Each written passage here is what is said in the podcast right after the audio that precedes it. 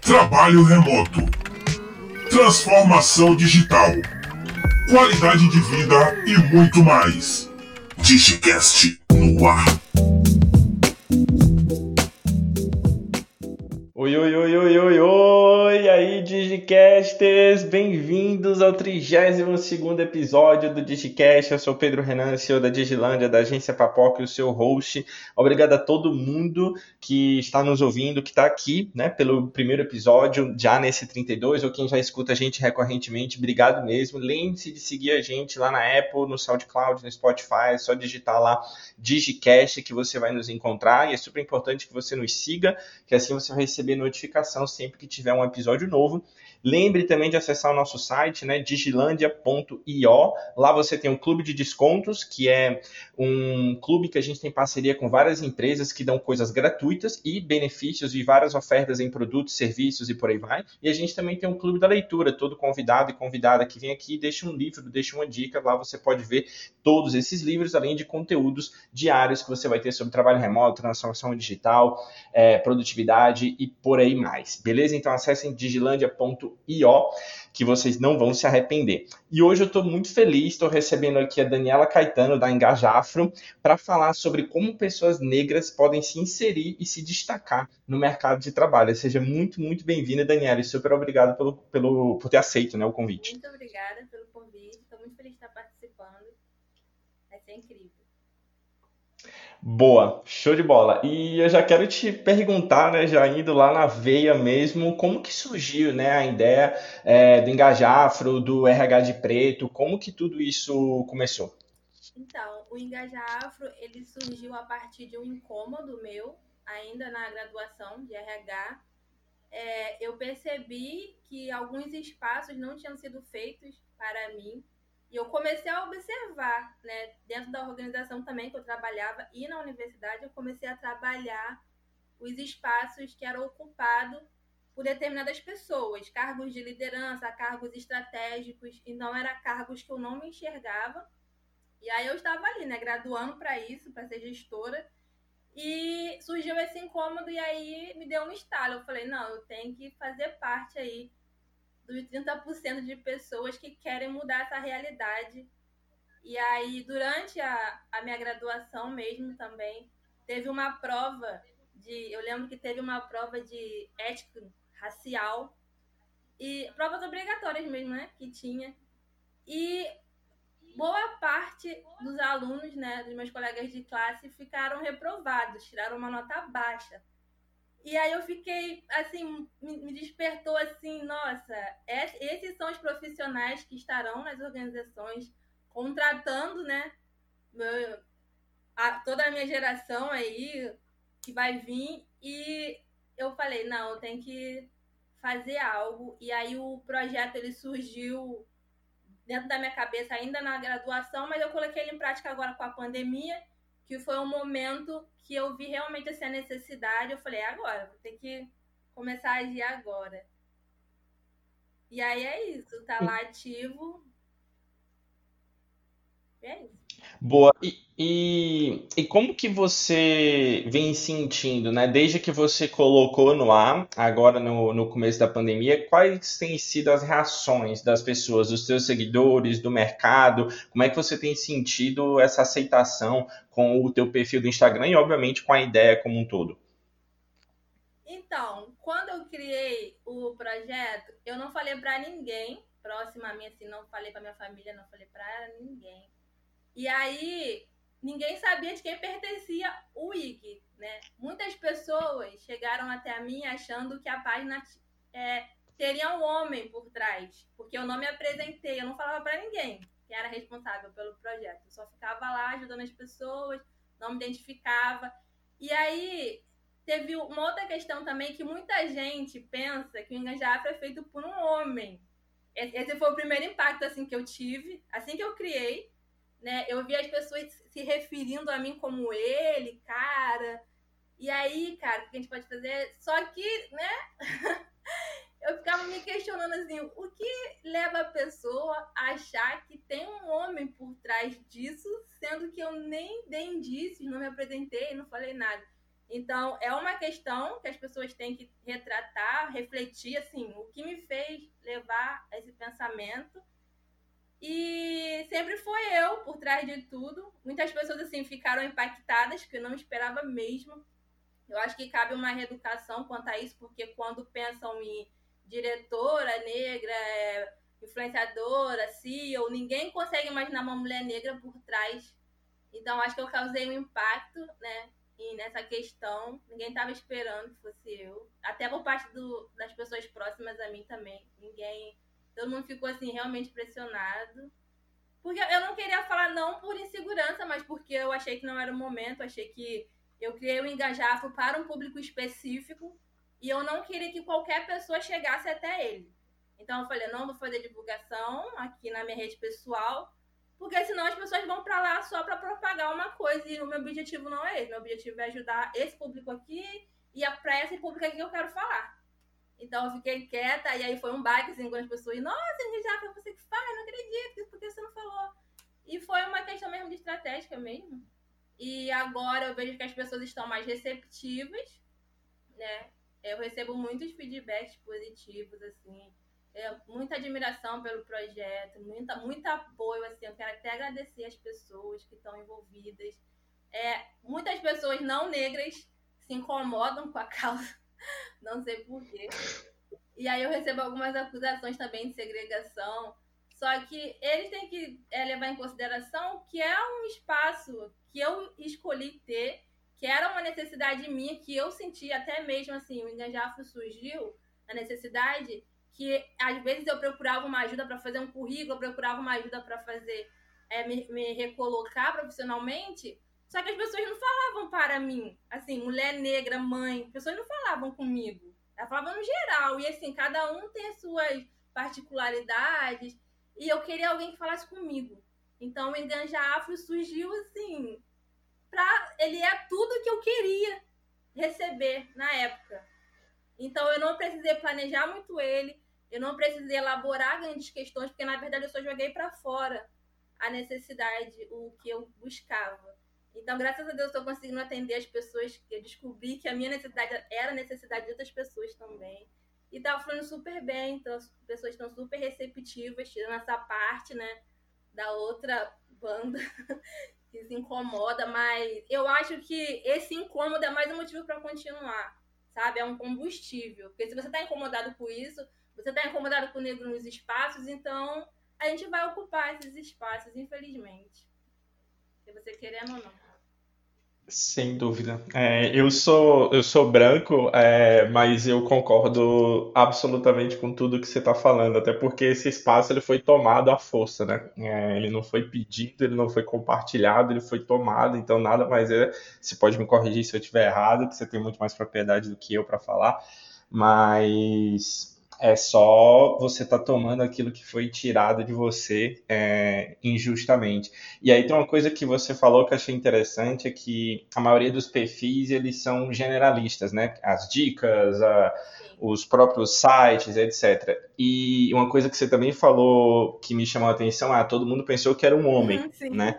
Então, quando a gente pensa em perfis ou sites de ajuda que são generalistas, normalmente, na média, eles são voltados para pessoas brancas e para o homem. Tanto que se você perguntar no mercado de trabalho para qualquer pessoa, ah, o novo, ou a, sei lá, a nova pessoa que vai ser presidente da Apple, por exemplo, normalmente as pessoas não imaginam né, uma pessoa negra de sucesso, eles vão imaginar um homem branco, né?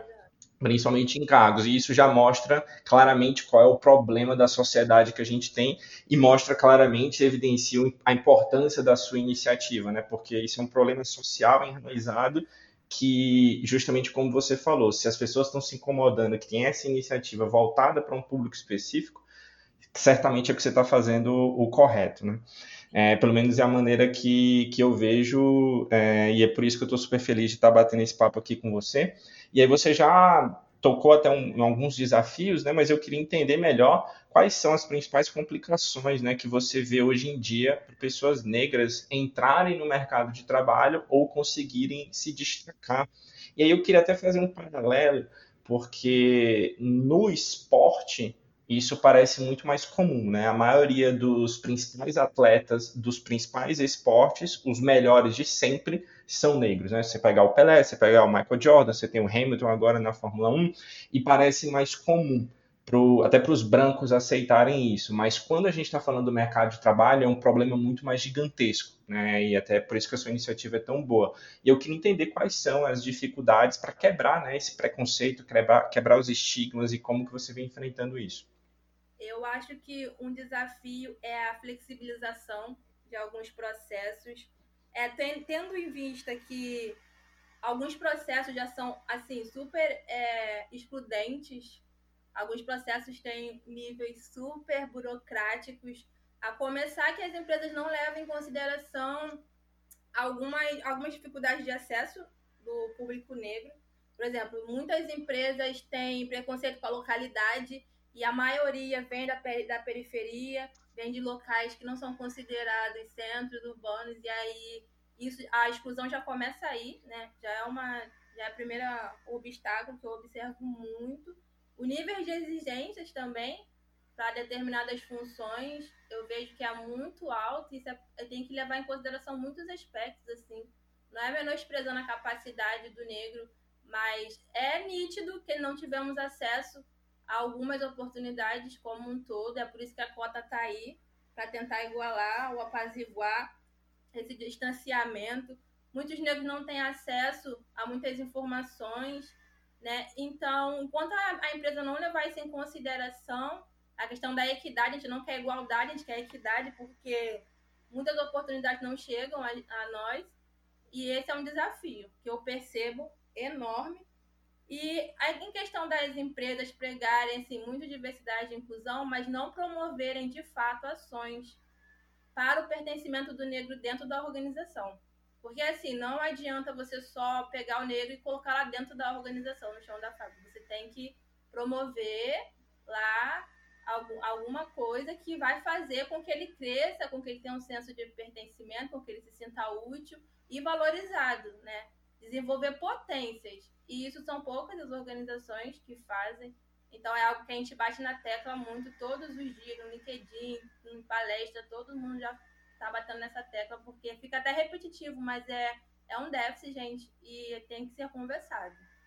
Entre a, é, as pessoas, empresas e diretores, não basta, não basta ficar o assunto só entre a gente, tem que chegar lá, lá no topo, né? Para vir do topo para baixo. Não ficar só a conversa paralela.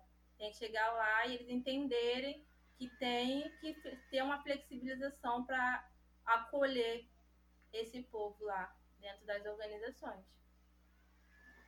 Perfeito. É, eu até fiz esse paralelo com o esporte, né, na, na pergunta anterior, mas mesmo assim, no esporte, a gente ainda tem, né, muitos atos racistas de torcidas imitando macaco, de jogadores xingando um aos outros, jogando banana no campo, ainda é muito pulverizado no esporte, ainda acontece muito, no mercado de trabalho ainda acontece também, e muitas vezes é aquele racismo velado, né? Como que, que tem sido, não sei se você quer falar para você, é, qual foi esse teu dia mais difícil, né, como empreendedora, que você está agora com, com o seu perfil e com, com o Engajar Afro RH de Preto, ou como pessoa buscando a seleção, tem algum momento assim mais marcante ou dica que você pode dar para quem quer tentar ao máximo driblar isso, né? Porque enquanto a gente consegue de um outro lado tentar resolver a situação de uma maneira mais estrutural? Então, é, eu percebo enquanto mulher negra, crespa, é, o racismo ele é velado, né? É uma, é uma coisa estrutural, como você falou. E, assim, para mim, dos piores momentos que eu passei foi quando eu tentei me encaixar em organizações. Quando eu tentei me mudar para caber ali naquele espaço, porque simplesmente não me aceitam com o cabelo que eu tenho, com a cor que eu tenho. E aí eu falo muito pro pessoal lá na comunidade o seguinte, que as pessoas chegam a mim, ah, é, não me aceitam com cabelo crespo. O que, que, que você acha de eu alisar, colocar trança? Será que vão me aceitar melhor de trança? Eu falo muito lá o seguinte: você vai trocar o seu cabelo, mas e a sua cor? Você vai fazer o que com ela? Porque o cabelo, ele é só um empecilho. Depois que você alisar o cabelo, vai vir a sua tonalidade, vai vir o seu nariz, o tamanho do seu nariz, o tamanho dos seus lábios. Então, é, é o ponto principal de partida. E isso não, não é um problema que foi feito por nós. Então nós não temos que mudar. E eu, quando eu percebi isso, já era um pouco tarde, porque eu acabei desenvolvendo muitas síndromes em organizações. Eu trabalhava, sempre trabalhei no ramo de call center, e apesar de ser considerado assim, é, muita diversidade nesses ambientes, porque eles aceitam qualquer tipo de pessoa, mas eu sentia em, por, em níveis assim, acima do meu, sem ser operacionais, cargos acima, uma assim, eu não posso. É, porque não foi assim, é, um racismo que foi escancarado. Mas eu sempre percebi uma discriminação, entendeu? Um, assim, a empresa tenta minimizar a todo custo essa situação. E quando as pessoas chegam a mim, eu não aconselho a aprender o cabelo para ir processo seletivo. Eu não aconselho fazer nada, porque a gente não tem que mais ficar tentando se encaixar nesses ambientes a partir do momento que a gente percebeu que o problema não parte da gente, parte da organização de quem está praticando.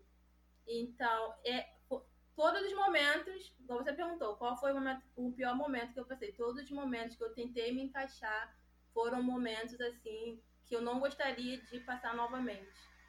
Entendeu? Mas graças a Deus eu consegui reverter meu olhar em relação a isso e eu tento transmitir isso para as pessoas. Sim, é, isso é muito pesado, né? É, você tem que mudar a sua essência para poder encaixar quando a gente está falando de coisas que não deveriam ser pedidas, né? Principalmente quando a gente está falando de cabelo ou de qualquer outra coisa assim. É, é surreal acreditar que existe isso hoje, mas existe e está aí todos os dias e por isso que é importante esse nosso papo, por isso que é importante toda a luta, porque realmente isso não deveria ter mais espaço hoje, né? E, e, uma coisa que, que você falou que eu acho que é muito importante, que obviamente nem todo mundo tem as mesmas oportunidades e, e nem todo mundo pode escolher, infelizmente, onde trabalhar. Mas se você consegue identificar numa entrevista né, que acharam ruim a sua cor, a sua raça, de onde você veio, o seu sotaque, o seu cabelo, etc., certamente essa não é a empresa para você trabalhar. Né? Se você tem que se adequar em níveis assim para trabalhar em algum lugar, essa empresa certamente não merece você. Mas infelizmente a gente sabe que, principalmente por toda a pobreza e todo é, o problema que a sociedade negra vive no Brasil, né, de opressão, de miséria, etc., na maioria das vezes causado pelos próprios brancos, historicamente, estruturalmente falando, é muito mais complexo essas pessoas né, terem é, a opção de escolher onde trabalhar. Sim. Mas tendo, é isso que você falou, né? Não, não pode mudar a essência. Sim, né? e até assim, eu me coloco num lugar de privilégio porque eu consegui sair dessa empresa a qual eu desenvolvi uma síndrome de burnout, é, síndrome de esgotamento, porque tava sendo muito desgastante para mim. E aí eu consegui sair, mas eu ao mesmo tempo eu fiquei pensando, nossa, quantas pessoas não conseguem fazer isso e eu tô conseguindo fazer isso, não assim, não que eu ache certo fazer isso, porque no, no dia assim eu fiquei me sentindo muito culpada. Eu fiquei pensando, nossa, eu tô abrindo mão de um emprego. Na época eu tinha acabado de receber um aumento, só que eu resolvi priorizar minha saúde mental. E aí eu ficava me sentindo muito culpada por essa questão em pensar igual você falou, que tem pessoas que não têm essa opção. Mas eu falei, já que eu tenho essa opção, eu vou escolher, eu vou optar me manter bem, né, mentalmente. Tinha, tinha muita pressão assim, ah, é, mas o meu filho precisa de mim, como é que eu vou sustentar ele? Ele quer, eu queria dar um ambiente de conforto para o meu filho. Só que depois me veio um estalo, assim, de que meu filho precisa de mim bem. Se eu não tiver bem para cuidar dele, ele não vai precisar de nada disso, de uma casa confortável, de uma vida. Então, eu me coloquei em primeiro lugar para estar tá bem, para educar ele, ver o crescimento dele. E eu optei por sair. E hoje eu estou muito feliz por essa escolha, porque se não fosse por ela, eu não tinha tirado o projeto do papel, ainda tem isso. Mas eu penso muito nessa questão. Foi até bom você falar sobre isso, porque não é todo mundo que consegue, gente. Mas assim, eu, eu valorizo muito a saúde mental em primeiro lugar. Se você tá num lugar é, desgastante, que é amassante, tem, eu tenho certeza que tem um lugar que foi feito para você, que vai te receber do jeito que você é. Tá? Se você tem a oportunidade de sair, saia, não fica na zona de conforto. é uma coisa que eu aprendi, assim, para mim, só, só tive lucros, assim, só obtive conquistas a partir dessa minha decisão. Não me arrependo mesmo. Perfeito, perfeito. É, eu costumo fazer essas perguntas difíceis aqui no, no programa, né? Eu sempre acabo perguntando qual foi o, o maior erro, o maior desafio, que eu acho que é importante a gente passar esses momentos que normalmente as pessoas não falam, né? Mas é onde a gente aprende mais, onde a gente consegue compartilhar mais. Então eu acabei já perguntando, né, esse teu dia mais difícil no mercado de trabalho como empreendedora, mas eu queria ver contigo é, pode ser tanto no mercado de trabalho ou como empreendedora, né, agora com, com o seu Instagram e tudo, qual foi o maior erro que, que você cometeu que você poderia compartilhar com os nossos ouvintes para que o pessoal não cometesse esse mesmo erro ou aprendesse, tirasse uma lição disso? Então, como empreendedora nessa questão do projeto, o maior erro foi ter feito ouvido algumas parcerias é, despretensiosas, algumas parcerias. Vamos, deixa eu ver a palavra aqui. Seria aproveitadores? Não sei. Porque muita gente vai, se achega a você com um viés de vincular algo só para propagar o que não existe. Eu, assim, eu nessa posição agora, como você sabe, a diversidade está em alta. É, meu maior erro foi ter me vinculado a algumas marcas, algumas empresas que na época eu não percebi, né? Eu, talvez tenha sido uma ingenuidade da minha parte, mas eu não percebi que tinha um oportunismo aí. E eu acho que a gente tem que se rodear de pessoas que realmente querem acrescentar em algo, não de quem quer tirar proveito. Eu falo muito sobre ter uma rede de apoio, pessoas que de fato estejam envolvidas, não só para panfletagem, para dizer que faz.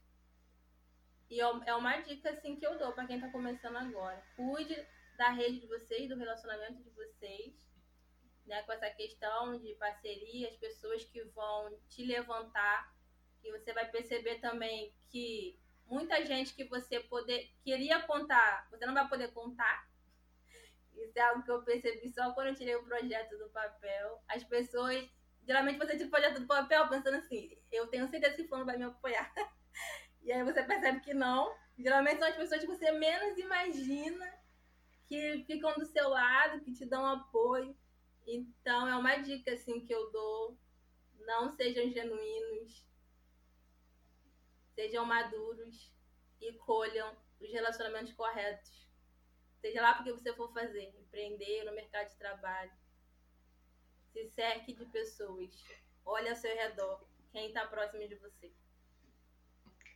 É, é porque entre a pessoa dizer que vai te ajudar ou que te apoia, a ela apoiar na hora que você precisa, infelizmente tem uma montanha, né, que separa e o abismo é alto, né? Então são poucas pessoas que passam essa montanha. E aí aproveitando, Daniela, até tua resposta, você falou, né? Diversidade está muito em alta, muitas marcas vieram te procurar e depois provavelmente você né, não teria feito com algumas dessas marcas. Você acha que hoje existe muito mais um marketing e um oportunismo de fato dessas marcas do que uma preocupação genuína em colocar pessoas negras no topo, em colocar pessoas negras em evidência, em, em realmente se preocupar com o bem-estar é, psicológico, físico, de salário, enfim, da sociedade negra como um todo?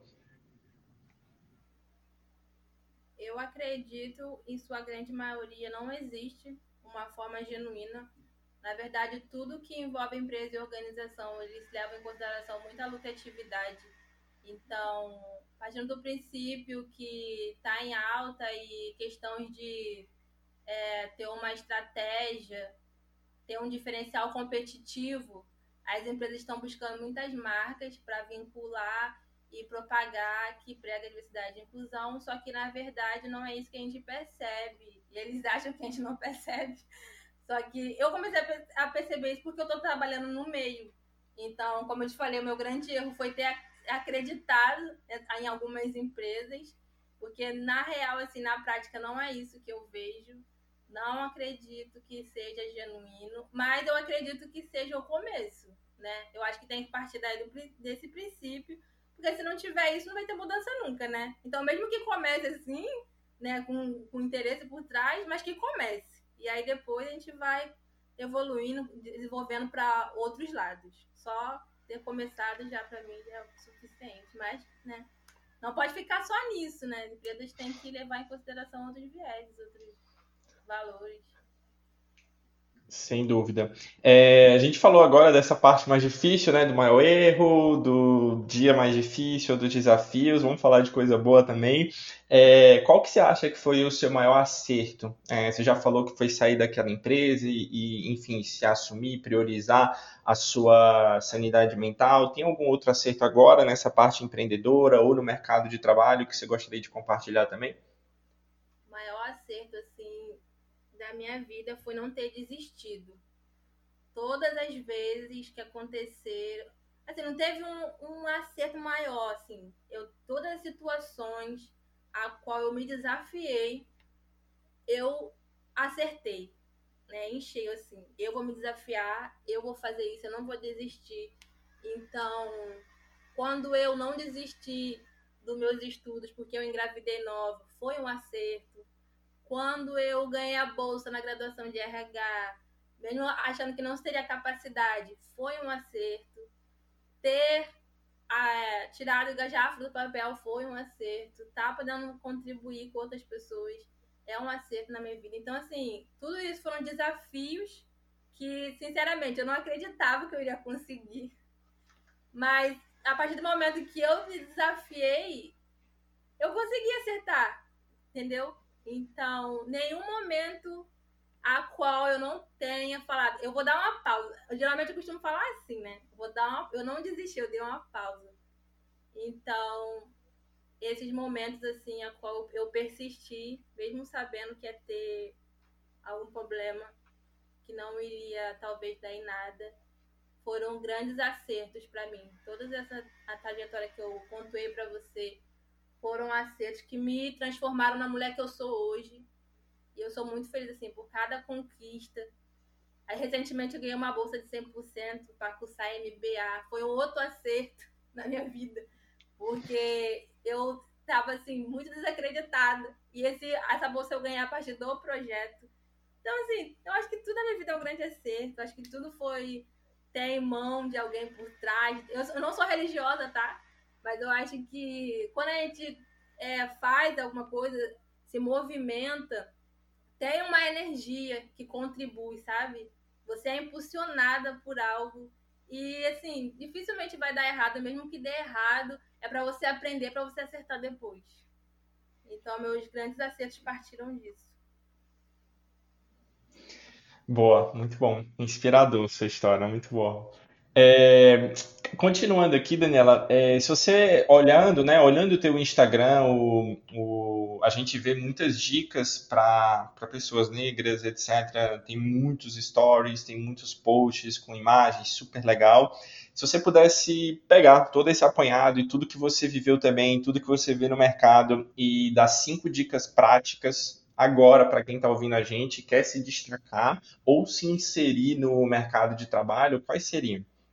Então, eu gosto de começar primeiro com o autoconhecimento. Eu sei que parece muito clichê, mas a pessoa que não sabe quem ela é, o que ela quer, qualquer caminho serve, qualquer lugar serve, isso não vai ter uma rentabilidade para ela ao longo do tempo. Assim, não vai ser bom para ela é, a longo prazo. Então, tá, quer uma recolocação profissional, quer elevar a carreira, ter uma carreira, é saiba quem você é. Busca o autoconhecimento. Eu demorei muito para me descobrir, para ter um propósito. Eu não sabia qual era o meu propósito. Eu descobri recentemente. E foi através do autoconhecimento. Então, por isso que eu recomendo para todo mundo. Primeiro, se autoconhecer, sabendo o que é bom, saber o que gosta de fazer. Depois, quando você se autoconhecer, já saber definir o que você quer. Eu recomendo você se expor porque não adianta você saber no que você é bom, saber o que você quer, o que você faz de melhor, se você não, não mostrar isso para o mundo. Eu conheço profissionais incríveis, meus amigos incríveis, só que eles não conseguem falar. não conseguem transmitir isso ou através do currículo ou LinkedIn. E eu fico, fala! O que, que você faz? Que, como é que você vai contribuir para a empresa? Fala, sabe onde é que é? E aí, às vezes, algum, algumas empresas chegam a mim procurando candidatos né, para determinadas vagas com determinadas atribuições, né, requisitos. E aí eu até sei que fulano é bom, só que aí quando eu vou ver o currículo do fulano, assim, não tem nada que a pessoa, a pessoa não consegue falar, não consegue descrever os resultados, não consegue assim, trans, transmitir uma confiança, eu sou especialista nisso. E aí isso pode ser um grande empecilho, né, para recolocação profissional. Então se exponha, gente. Exponha, fala com aquele seu amigo, seu ex-colega de sala, eu estou atuando com isso, eu pretendo ser isso, minha meta é essa. Eu tenho certeza que vai expandir muito assim os horizontes para você. Um monte de gente vai chegar para te ajudar. Alguém, alguém vai lembrar de alguma situação. Ó, oh, eu vi isso, lembrei de você, vi essa vaga, lembrei de você, que você faz isso. Então, depois dessa questão de se expor, cuide do network de vocês. Assim, o, o LinkedIn é uma plataforma, não vou fazer propaganda, mas assim, lá eu vejo muita gente saindo de lá com oportunidades incríveis e a, a rede de relacionamento lá é muito forte, porque sempre tem alguém para contribuir de alguma forma. Assim, a transmissão de conhecimento é muito valiosa lá. E você ter uma rede fortalecida é muito importante pro, no quesito profissional. Não faça network com interesse. Ah, vou me aproximar dessa pessoa porque ela vai me indicar para uma vaga. Não faça nessa intenção. Faça porque você vai ter alguma coisa para contribuir para ela ela vai ter alguma coisa para contribuir para você. Então tem que ser uma troca de ambos, né? E além dessa questão do network, eu recomendo a pessoa é, dar uma revisada no currículo, porque as pessoas é, ignoram muito essa etapa do processo, e é uma etapa do processo. É, vê lá os erros, pede alguém para olhar o currículo para você. Olha esse currículo, vê se você consegue identificar o que eu quero através dele. Se a pessoa não conseguir ler o seu currículo em seis segundos e não transmitir o que você quer, é por isso que a empresa não está te chamando. Então, tenha alinhado seus objetivos no currículo, tenha alinhado no LinkedIn também. Eu acho que faz assim toda a diferença, gente, para quem está em busca de recolocação e quer um espaço no mercado de trabalho. Boa, sensacional. Eu concordo muito com, com você. Eu acho que essa parte de autoconhecimento ela é muito subvalorizada é, hoje em dia. Eu acho que isso deveria ser muito mais posto desde o começo da nossa infância, no colégio, etc., porque a gente não é preparado para se conhecer, né? A gente é preparado, treinado para entrar no mercado de trabalho, para executar ABC, para ter aquilo que a sociedade quis da gente, trabalhar numa empresa grande ou passar no concurso e é isso. Mas é como você falou, né? Será que é isso que eu quero? Né? Será que é isso que eu desejo para minha vida? Será que é esse o meu propósito? E se a gente não se conhece, se a gente não se pergunta, se a gente não se indaga, a gente não vai descobrir. Né? É, recentemente mesmo eu fiz um curso de meditação transcendental, por exemplo, e é muito louco porque é isso, você vai aprendendo, você vai expandindo a mente, você vai expandindo o seu cérebro, o seu corpo, você vai se conhecendo. E para mim hoje, por exemplo, eu leio, eu trabalho com marketing digital, eu leio muito mais sobre meditação, sobre autoconhecimento, etc, do que especificamente sobre marketing. E isso é, por mais que as pessoas achem que não, me faz um profissional melhor de marketing e como um todo, né? Porque se eu estou bem comigo mesmo, eu certamente vou ser um profissional melhor. Se eu só estudasse marketing, eu certamente não seria um profissional tão bom quanto eu julgo que, que eu sou. Não sou o melhor, mas faço bem o, o que eu me proponho a fazer. É, então acho que isso é muito importante, esse lance de se expor também. Muita gente tem medo né? É, quando eu comecei o podcast, eu também tinha medo, caramba, eu vou me expor, eu vou falar minhas ideias, o que, que as pessoas vão achar de mim, é, e eu não sei fazer isso, e eu nunca fiz podcast antes, e eu não tenho uma abertura, e as coisas foram se acertando, a gente já está aqui no 32º episódio, o feedback está super positivo, se não fosse essa minha exposição, a gente jamais estaria conversando, não estaria conhecendo aqui sua história e podendo passar isso adiante, então é isso que você falou, né? Às vezes a gente vai tomar porrada, às vezes a gente vai fazer, vai receber crítica, não vai estar tá bom, mas com o tempo a gente vai aperfeiçoando, vai melhorando, vai incrementando, mas é importante a gente começar. Se a gente não começar, nada muda. Né? Sim, e eu também. E é... Desculpa interromper.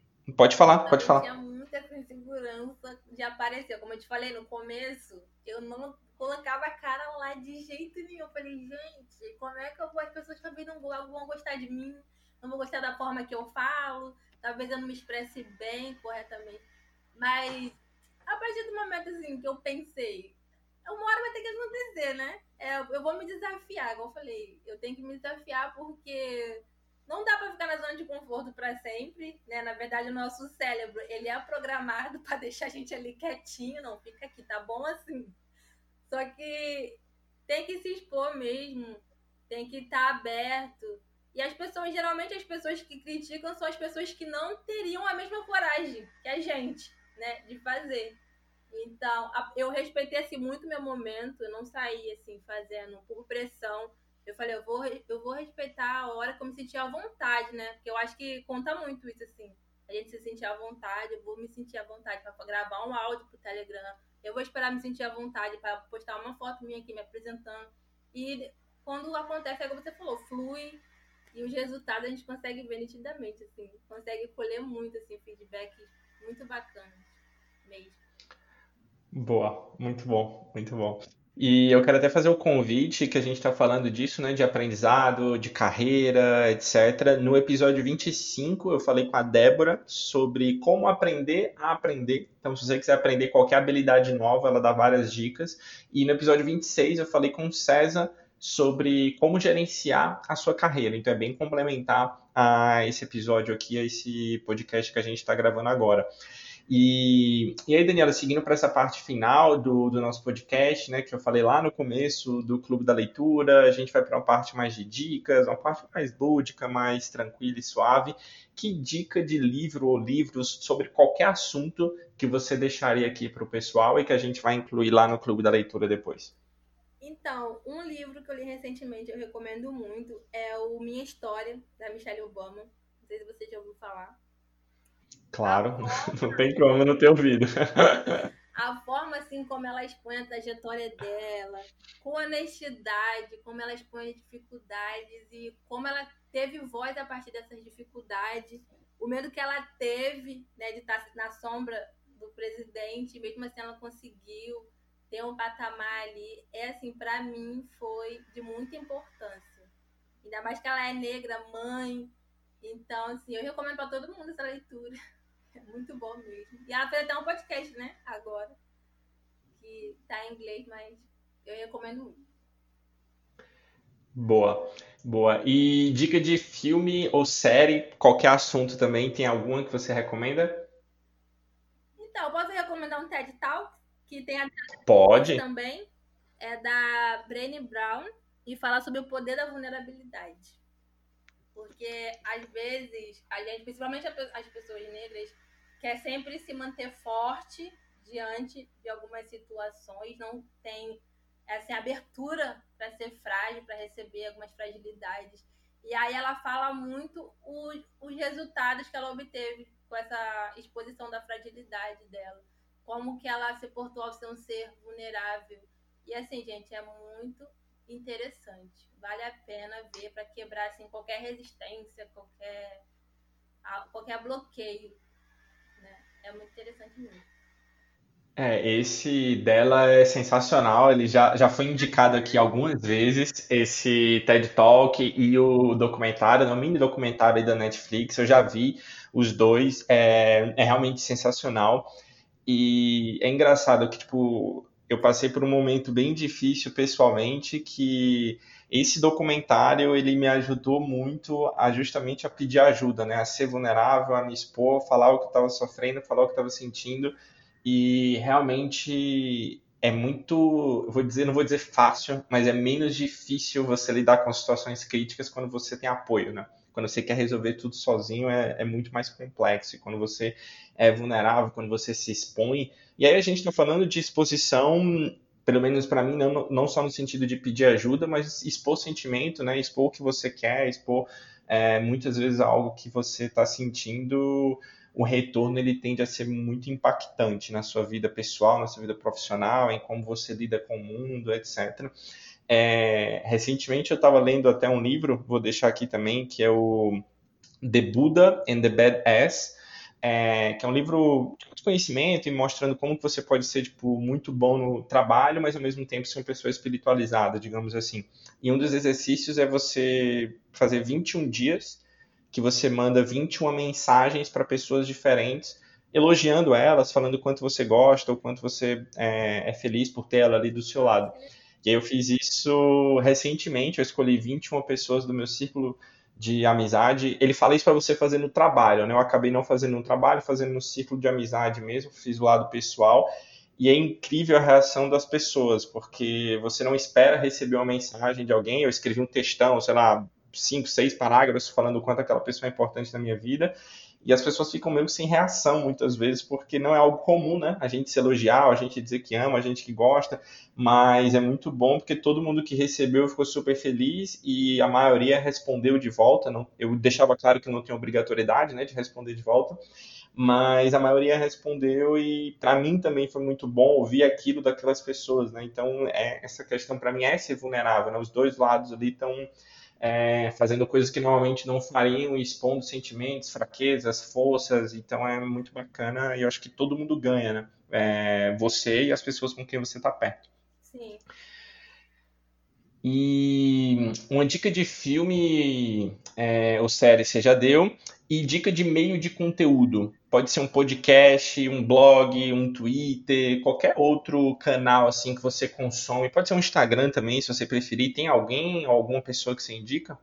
Então, eu quero indicar o podcast da Gabi Oliveira, da Karina Vieira, que é o podcast Afetos, que é super acolhedor, trata de várias pautas, principalmente para as pessoas negras e assim, toda vez que eu ouço, eu tenho um sentimento de pertencimento tão grande, me familiarizo tanto com os temas, assim, e eu recomendo por isso.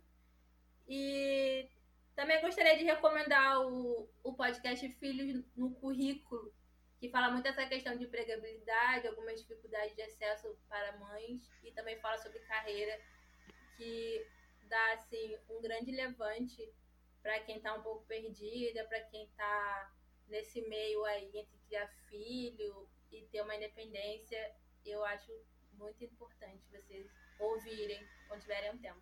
Uma pesquisada lá. E o podcast Afeto tem, tá nas redes sociais também, no Twitter. No, é, eu gosto muito, muito mesmo. Boa. Daniela, eu queria pegar só um último gancho nisso que você falou agora, né, desse podcast que você indicou, para falar dessa questão da maternidade e como isso impacta, né? É, a gente está falando de pessoas negras no mercado de trabalho, que é um, é um problema, é uma dificuldade a mais, a gente sabe que isso é real, as pessoas tentam esconder, mas é real. E a maternidade também, né? Existe muito preconceito ainda, existem aquelas perguntas indecorosas que as pessoas fazem na entrevista, principalmente, obviamente, para mulheres, né? Homem não tem esse problema, ninguém pergunta na entrevista se a gente vai ser pai. Então já mostra que o problema é com a mulher, é com a maternidade e o quanto a gente precisa evoluir nesse sentido juntando as duas coisas, como que foi esse desafio para você, né? Ser mãe muito nova, como você falou, e ainda por cima ter esse outro lado de, de ser negra. Então, esses preconceitos com você, eles se juntaram, tornou ainda mais difícil a tua trajetória? Então, eu fui mãe com 16 anos, e aí eu saí da casa dos meus pais para conseguir criar o meu filho, né? Meus pais sempre me deram, assim, um grande suporte, só que na minha cabeça eu sempre achei assim, não, se eu fiz um filho, eu tenho que criar ele meus, nos meus moldes, né? Não queria ficar na casa dos meus pais para sempre. Então foi quando eu tive que buscar o mercado de trabalho para poder sustentar meu filho. E eu enfrentei dificuldades em questão. Não tinha com quem deixar meus filhos, né? Porque meu pai, minha mãe sempre trabalhavam, né? Eu nunca vi meus pais desempregados, pra falar a verdade. E eu não conseguia encontrar pessoas para cuidar do meu filho, era muito pequeno. Eu lembro quando eu estudava, em algumas aulas eu tinha que levar ele na, nas aulas comigo e alguns professores aceitavam de boa. Mas no mercado de trabalho você não pode levar seu filho com você, né? E aí sempre foi assim. Eu lembro que eu saía de empresas porque eu não tinha com quem deixar, ou alguma babá me deixava na mão, ou a creche fechava, sempre tinha essa dificuldade. Eu acredito que é maior déficit assim, para as mães, hoje em dia, principalmente negras periféricas. Eu, assim, eu fico até tentando imaginar como elas estão nessa situação com a pandemia, né? Com as escolas fechadas, creches fechadas, porque é, é uma grande dificuldade, não é brincadeira. A gente sofre muito com isso. E nas entrevistas também, igual você falou, eles perguntam na cara de pau. Ah, mas e se seu filho ficar doente? Quem vai levar ele no médico? Eu tipo assim, ué, como assim você vai ficar doente? Sabe, é, dá vontade de rir, porque senão a gente chora, sabe? Algumas coisas não fazem sentido. Você pergunta isso pra um cara que tem um filho, porque eu, é igual do meu filho. Eu não tenho um relacionamento com ele, só que eu fico imaginando se quando ele vai na entrevista alguém pergunta isso pra ele. Onde você vai. Jamais. Não deve. Jamais. Ele, né? Então eles perguntam é. pra mim e eu fico assim numa, numa situação assim, nossa, não sei se é de revolta, mas eu fico muito vulnerável, eu fico muito assim, colocando em, em, a, a, prova assim, a minha capacidade. Será que eu vou conseguir ser mãe e trabalhar e dar meu melhor aqui? E às vezes a gente, talvez a gente não queira, né? Conseguir conciliar, talvez a gente só queira algum, alguém, assim, uma empresa que aceite, né? Que é, isso é uma questão de dificuldade para nós, que aceite mudar isso, que tenha um apoio para as mães, né? Eu tinha até visto uma empresa que tinha esse tipo de apoio como benefício, assim, de ter um espaço para as crianças. Eu achei sensacional. Nem lembro onde eu vi, mas eu vi recentemente. E, assim, o meu filho, ele está grande agora, ele tem 10 anos, né? Agora ele consegue se virar a certo ponto. Quando eu tenho que trabalhar dentro de casa, é, home office, ele não é uma criança, assim, que me dá trabalho.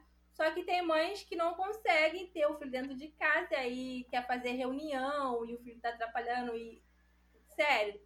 Tem gerentes, supervisores que não aceitam isso, que é que a gente silencia a criança dentro da nossa própria casa. Tipo, meu filho mora aqui. Como é que eu vou mandar meu filho calar a boca dentro da própria casa dele? Então, acho que são questões que as empresas deveriam rever de verdade, principalmente nesse momento agora, né? Porque a tendência é ser cada vez mais normal isso, essa participação mãe-filho. Então, espero que a empresa consiga se ajustar. E, igual eu falei para você, né, sobre a minha trajetória mesmo.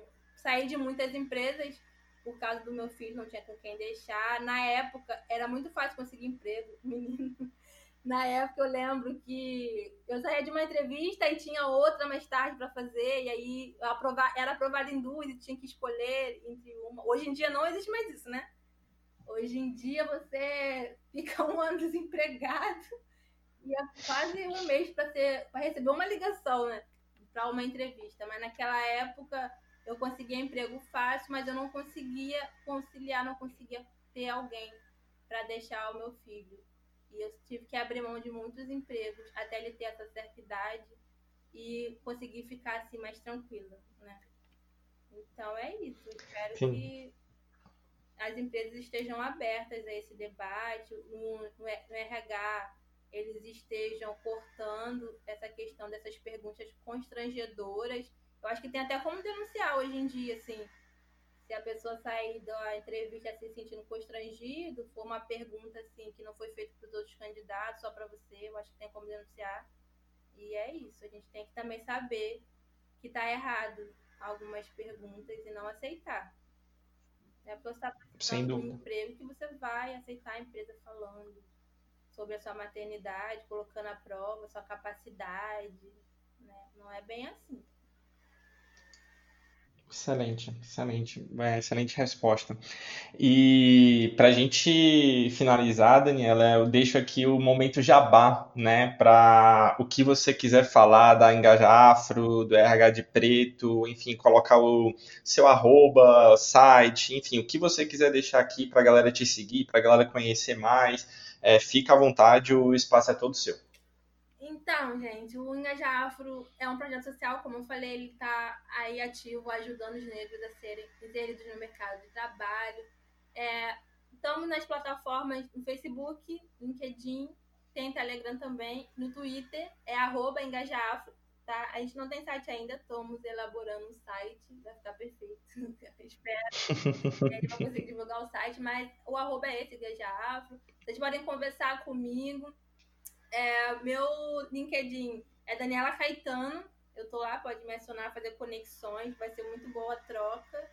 E é isso, espero que mais pretos se acheguem, que mais empresas que estejam interessadas na causa se acheguem de forma genuína, né? Como eu falei aqui. e que mais pessoas que apoiem a causa consigam contribuir para esse projeto. De outras formas também, não necessariamente no meu projeto, tá, gente? Contribuam das formas que vocês conseguirem, porque vale muito a pena, faz toda a diferença.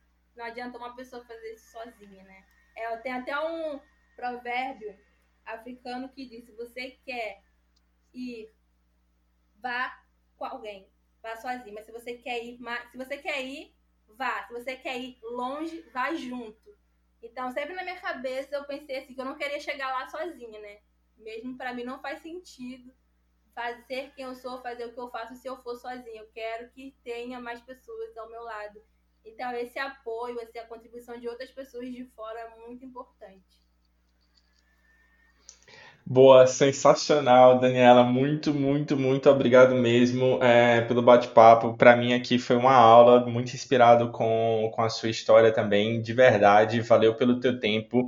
E eu queria dar um agradecimento especial também à Ana Babalchevski, que foi o nosso episódio 16 que a gente falou sobre liderança feminina. Foi ela que me indicou é, o seu perfil, ela te acompanha, é super sua fã.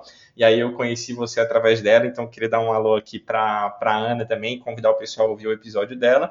E agradecer a todo mundo que, que chegou até o final aqui. Espero que vocês tenham curtido, espero que vocês tenham se inspirado também. Lembrem-se que esse é o episódio 32, tem outros 31 aí para trás. Eu falei de três aqui, mas tem muita gente boa falando sobre vários assuntos super legais também. Sigam a gente nas redes sociais é Digilândia e ó, tudo junto em todas, Instagram, Facebook, Twitter, LinkedIn, só procurar a gente lá. E é isso, muito, muito, muito obrigado. Até a próxima. Beijos, paz, amor e Thank you.